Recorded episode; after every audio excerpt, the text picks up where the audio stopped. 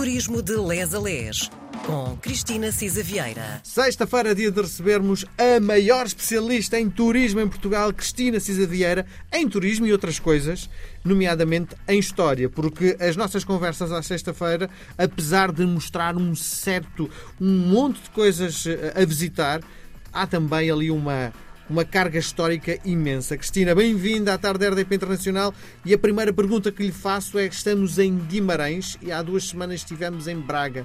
Por que essa rivalidade tão grande entre estas cidades que no fundo são vizinhas? Bom dia, boa tarde, boa noite. Miguel, isso é que especialista em história, jamais que os historiadores se levantam todos contra mim. Uh, não, Ah, não, não mas sou sabe, nada eh, sabe. especialista, gostamos todos de história e da história do nosso país e vamos eh, picando aqui e ali. Uh, e, portanto, uh, enfim, já que o turismo está indelevelmente associado uh, à história, não é? Nós vamos visitar qualquer sítio eh, no mundo e queremos saber da sua história e das suas gentes. E, portanto, falar de turismo é falar de história e das suas gentes.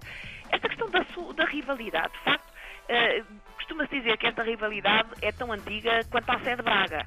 Como é que ela nasceu? Não tenho bem a certeza, eh, mas parece que isto te- teve, de facto, eh, origem religiosa.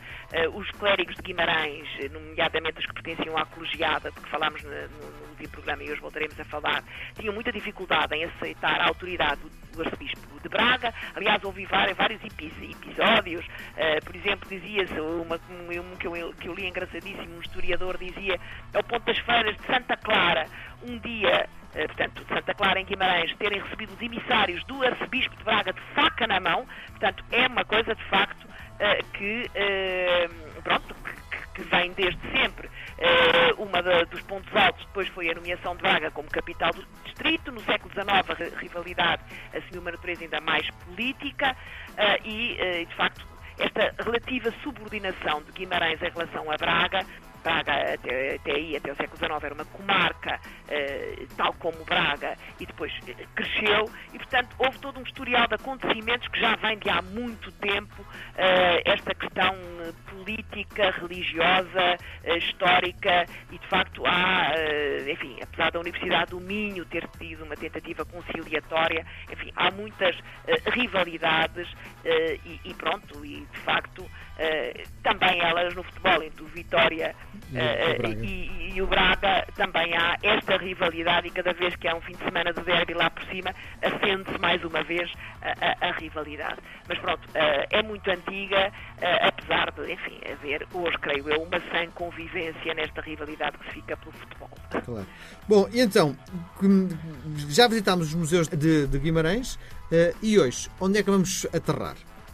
Ora bem, nós visitámos de facto o, o museu de, de Alberto Sampaio eh, e andámos ali um bocadinho às voltas eh, na, na Praça de Santiago, nos, nos espaços municipais, um bocadinho. Guimarães é um museu ao ar vivo, não é?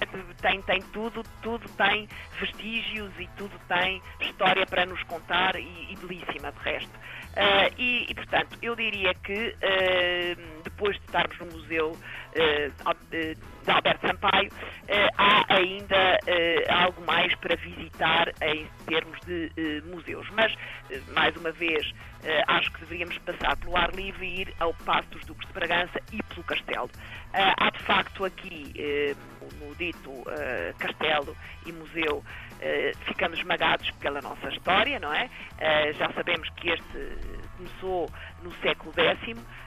A condessa Mumadona Dias assumiu, já era uma mulher de fibra, as mulheres eh, não só no condado portucalense, mas ainda hoje em Portugal têm fibra, e ela enviou do marido, do conde Hermenegildo ou Mendo Gonçalves, e portanto foi ela quem assumiu o governo do condado portucalense e tomou eh, duas medidas de grande importância. Uma, fundar na, na parte baixa de Guimarães o Mosteiro de Santa Maria, ali em cerca de 950, e na parte alta um castelo, veio a dominar o castelo de, de- de São Mamede. E isto era de facto necessário para defender o mosteiro, que estava recém-identificado, e as populações que se foram fixando junto a estas duas construções. E, portanto, além disso também, e como sempre, o castelo era uma forma de afirmar eh, o poder eh, perante os demais eh, senhores eh, feudais. Portanto, é, a primeira referência é ali de, de, de, de 968.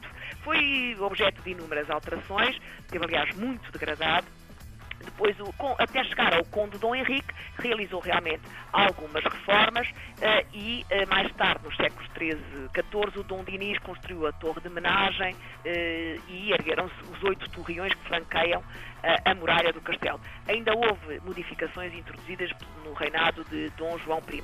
É de facto o primeiro castelo português a ter registros fotográficos, isto é muito interessante, tal como mostra a estrutura tal como ela se encontrava no século XIX. As fotografias são da autoria e são muito conhecidas de um comerciante inglês que viveu há alguns anos eh, no Porto e o castelo teve votado à ruína durante vários séculos, atenção. E só, enfim, em 1910 é erigido como monumento nacional, é considerado monumento nacional.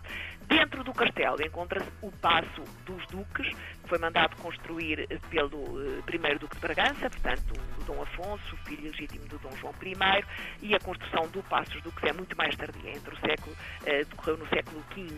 Uh, portanto, nesta altura, uh, diz-se que realmente na, na, na, em 500 o passo ainda foi utilizado como residência dos duques de Bragança, depois foi adaptado a, a, a quartel militar no século XIX uh, e as peças que decoram as salas abertas ao público. Uh, é muito interessante ver isto e é muito interessante ver realmente com miúdos porque recriam uh, a ilusão de que está numa casa habitada, porque tem as tapeçarias, o mobiliário, a cerâmica, a pintura, etc.